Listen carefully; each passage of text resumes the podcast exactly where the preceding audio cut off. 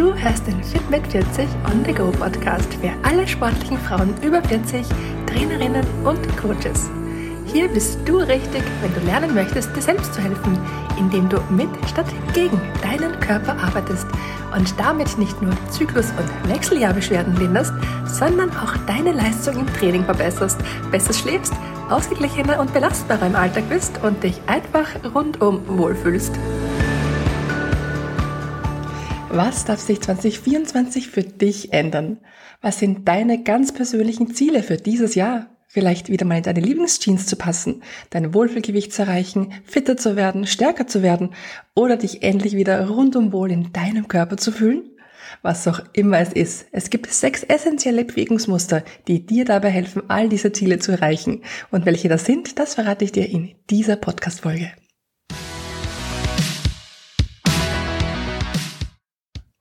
Aber bevor wir jetzt ins Detail gehen, lass uns doch mal ganz kurz grundsätzlich vorab über das Thema Krafttraining sprechen. Wenn du meinem Podcast schon länger folgst, dann hast du sicher schon die eine oder andere Folge zu diesem Thema gehört. Eine der beliebtesten Episoden in diesem Kontext ist übrigens eine der allerersten Fit mit 40 Podcast Folgen, nämlich Folge Nummer 9 zum Thema Wunderwaffe Krafttraining. Wie du mit Krafttraining Hormone unterstützen und bis ins hohe Alter fit bleiben kannst. Auch sehr oft gehört in diesem Zusammenhang ist auch Episode 50, warum es nicht egal ist, welches Krafttraining du machst. Und natürlich auch Episode 53, eine der allermeist gehörten Fit 40 Podcast Folgen, das Interview mit Jürg Hösli zum Thema Muskelaufbau bei Frauen. Krafttraining während der Zeit der hormonellen Umstellungen bei Frauen, also so ab Ende 30, Anfang 40, bringt super viele positive Vorteile, die weit darüber hinausgehen, einfach stärker zu werden. Du kannst damit nicht nur deine Körperzusammensetzung positiv beeinflussen, sondern auch deine Knochendichte und Muskelmasse. Denn beides nimmt ja ab ca. Mitte 30 jährlich durch den natürlichen Alterungsprozess einfach ab. Durch regelmäßiges Krafttraining kannst auch du sowohl deine Knochendichte als auch deine Muskelmasse wieder erhöhen. Und das ist mittlerweile wissenschaftlich nachgewiesen. Also du kannst den Prozess nicht nur aufhalten, sondern Muskelmasse und Knochendichte auch wirklich wieder aufbauen. Und das ist doch großartig. Das ist nämlich ein ganz, ganz wesentlicher Faktor, wenn du gesund und fit älter werden möchtest. Außerdem trägt regelmäßiges Krafttraining deutlich dazu bei, dein Selbstbewusstsein zu steigern, dein Vertrauen zu vergrößern, dich zu empowern und dein ganzes Selbstwertgefühl maßgeblich positiv zu beeinflussen. Hey, und wer möchte da nicht stark und selbstbewusst sein, oder? Viele Frauen möchten ja per se gerne trainieren, wissen aber überhaupt gar nicht, wo sie anfangen sollen und welche Faktoren sie berücksichtigen müssen, wenn sie trainieren. Deswegen möchte ich dir in dieser Podcast-Folge auch sieben Faktoren mit an die Hand geben, die du berücksichtigen darfst, wenn du als Frau über 40 trainierst. Nummer eins, da hätten wir mal die Trainingsfrequenz. Das heißt, wie oft du trainierst, wie oft du eine bestimmte Bewegung trainierst oder einen bestimmten Muskel beanspruchst. Nummer zwei, zweitens, die Auswahlübungen. Welche Übungen du genau ausführst. Drittens, die Reihenfolge der Übungen, also welche Übungen du in welcher Reihenfolge aneinanderreißt. Nummer vier, das Trainingsvolumen, also wie viele Sets du von jeder Übung so machst. Nummer fünf, die Intensität deines Trainings, also wie sehr dich dein Training beansprucht.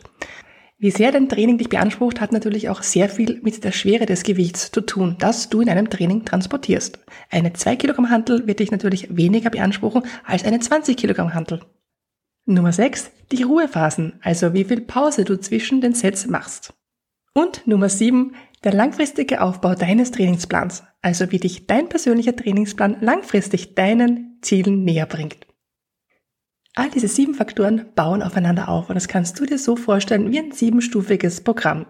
Wenn du nicht weißt, wie du dein Training alleine so aufbaust, dass du deine Ziele auch wirklich erreichst, dann melde dich doch super gerne bei mir. Auf meiner Website fitmit40.at findest du den Link zum kostenlosen Erstgespräch. Dort kannst du übrigens auch viele Vorher-Nachher-Fotos meiner Kundinnen anschauen. Ich bin immer wieder so begeistert davon, wie sich die Körperzusammensetzung bereits nach so kurzer Zeit positiv verändern kann, wenn man konsequent und strukturiert trainiert. Es gibt sechs verschiedene Bewegungsabläufe, die du auf jeden Fall immer in dein Training integrieren darfst, wenn du deine Hormone positiv beeinflussen möchtest, deine Körperzusammensetzung verändern willst, stärker werden möchtest, kurz gesagt, wenn du gesund und fit werden und auch bleiben möchtest. Und damit du nicht nur weißt, um welche Bewegungsabläufe es sich handelt, sondern auch, was du damit machen sollst, wie oft du sie machen sollst, verrate ich dir jetzt gleich auch noch in dieser Folge, wie oft du jedes Bewegungsmuster im Idealfall in dein Training einbauen darfst. So, dann los geht's, fangen wir an. Als erstes haben wir das Bewegungsmuster Push, also drücken. Das können zum Beispiel Übungen sein wie Overhead Presses, also über Kopf drücken mit der Kurzhantel oder der Langhantel, aber auch horizontale Bewegungen wie Bench Presses, also Bankdrücken. Push-Bewegungen solltest du mindestens einmal in der Woche in deinen Trainingsplan integrieren. Zweitens Pull, also ziehende Bewegungen, wie zum Beispiel beim Pull-Up, also dem Klimmzug, oder horizontalen Übungen wie dem vorgebeugten Rudern, Bend over Row. Auch hier spielt es keine Rolle, ob du die Bewegung mit einer Kurzhantel machst, mit einer Langhantel, mit einem Sandbag oder was auch immer dir gerade so beliebt. Wichtig ist der Bewegungsablauf an sich und den solltest du bei pullenden Bewegungen zweimal in der Woche in dein Training integrieren. Drittens Kniebeugen, also Squats. Zum Beispiel eine Kniebeuge mit einer Langhantel, mit einer Kurzhantel, mit einem Sandbike oder auch das Raufsteigen mit einer Kurzhantel auf einer Box zählt hier dazu. Auch dieses Bewegungsmuster darfst du zweimal in der Woche gerne in deinen Trainingsplan einbauen. Nummer vier: Hüftdominante Übungen wie zum Beispiel das Kreuzheben, der Deadlift oder auch Hip Thrust. Diese kannst du mit Handelscheiben machen, mit Hanteln, mit geführten Maschinen, mit Langhantelstangen, mit Sandbags. Deiner Fantasie sind auch hier keine Grenzen gesetzt. Aber Achtung, nicht in jedem Gym gibt es eine eigene Maschine für Hip Thrust. In meinem Gym zum Beispiel haben wir keine dafür. Deswegen mache ich diese Übung super gerne am Boden liegend mit einer Gymnastikmatte als weiche Unterlage. Hüftdominante Übungen solltest du ebenfalls zweimal in der Woche trainieren. Fünftens, einbeinige Übungen, auch Split-Stand-Übungen genannt. Dazu zählen zum Beispiel Ausfallschritte, also Lunges, in jeder Art und Weise, mit Gewicht, ohne Gewicht oder auch zum Beispiel mit dem hinteren Bein auf einer Bank oder einer Box abgestützt oder auch mit einem Suspension Trainer wie einem TRX. Schau, dass du einbeinige Übungen mindestens einmal in der Woche in deinen Trainingsplan einbauen kannst. Und Nummer 6, Trageübungen mit Gewicht. Dazu zählen Übungen wie der Farmer's Carry oder Suitcase Carry. Hier kannst du zum Beispiel zwei Gewichtsscheiben links und rechts tragen oder auch zwei Kettlebells oder auch einen Sandbag vor deinem Körper festhalten und im Gym herumtragen. Wichtig dabei ist, dass das Gewicht so schwer ist, dass du es wirklich auch nur eine kurze Zeit, zum Beispiel eine Minute, rumtragen kannst. Wenn du ein Gewicht gefühlt ewig herumtragen könntest, dann ist es definitiv zu leicht. Trageübungen solltest du übrigens auch einmal in der Woche trainieren. Jetzt hast du ja all diese Übungen schon mal kennengelernt, fragst dich aber vielleicht, warum soll ich die denn überhaupt machen? All diese Übungen aus den sechs wichtigsten Bewegungsmustern sind deswegen wichtig, regelmäßig zu trainieren, weil sie dir dabei helfen werden, gesund und fit zu werden und auch zu bleiben. All diese Übungen haben nämlich einen ganz, ganz wesentlichen Benefit in deinem Alltag. Wenn du zum Beispiel an die pushenden, also die drückenden Bewegungen denkst, diese Bewegungen benötigst du, um dich ganz simpel von einem Sessel oder einer tieferen Couch hochzudrücken.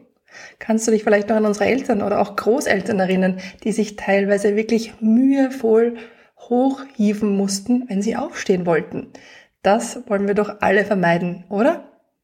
Die ziehenden Bewegungen, also die pullenden Bewegungen zum Beispiel, kannst du dazu gebrauchen, wenn du ein Gepäckstück aus dem Flugzeug runterholen möchtest oder aus dem Zugabteil, wenn du Möbel in deiner Wohnung verschieben musst, wenn du Staubsaugen willst zum Beispiel, wenn du ein Kind vom Boden aufheben musst. Bei all diesen Alltagstätigkeiten können dir ziehende Übungen helfen.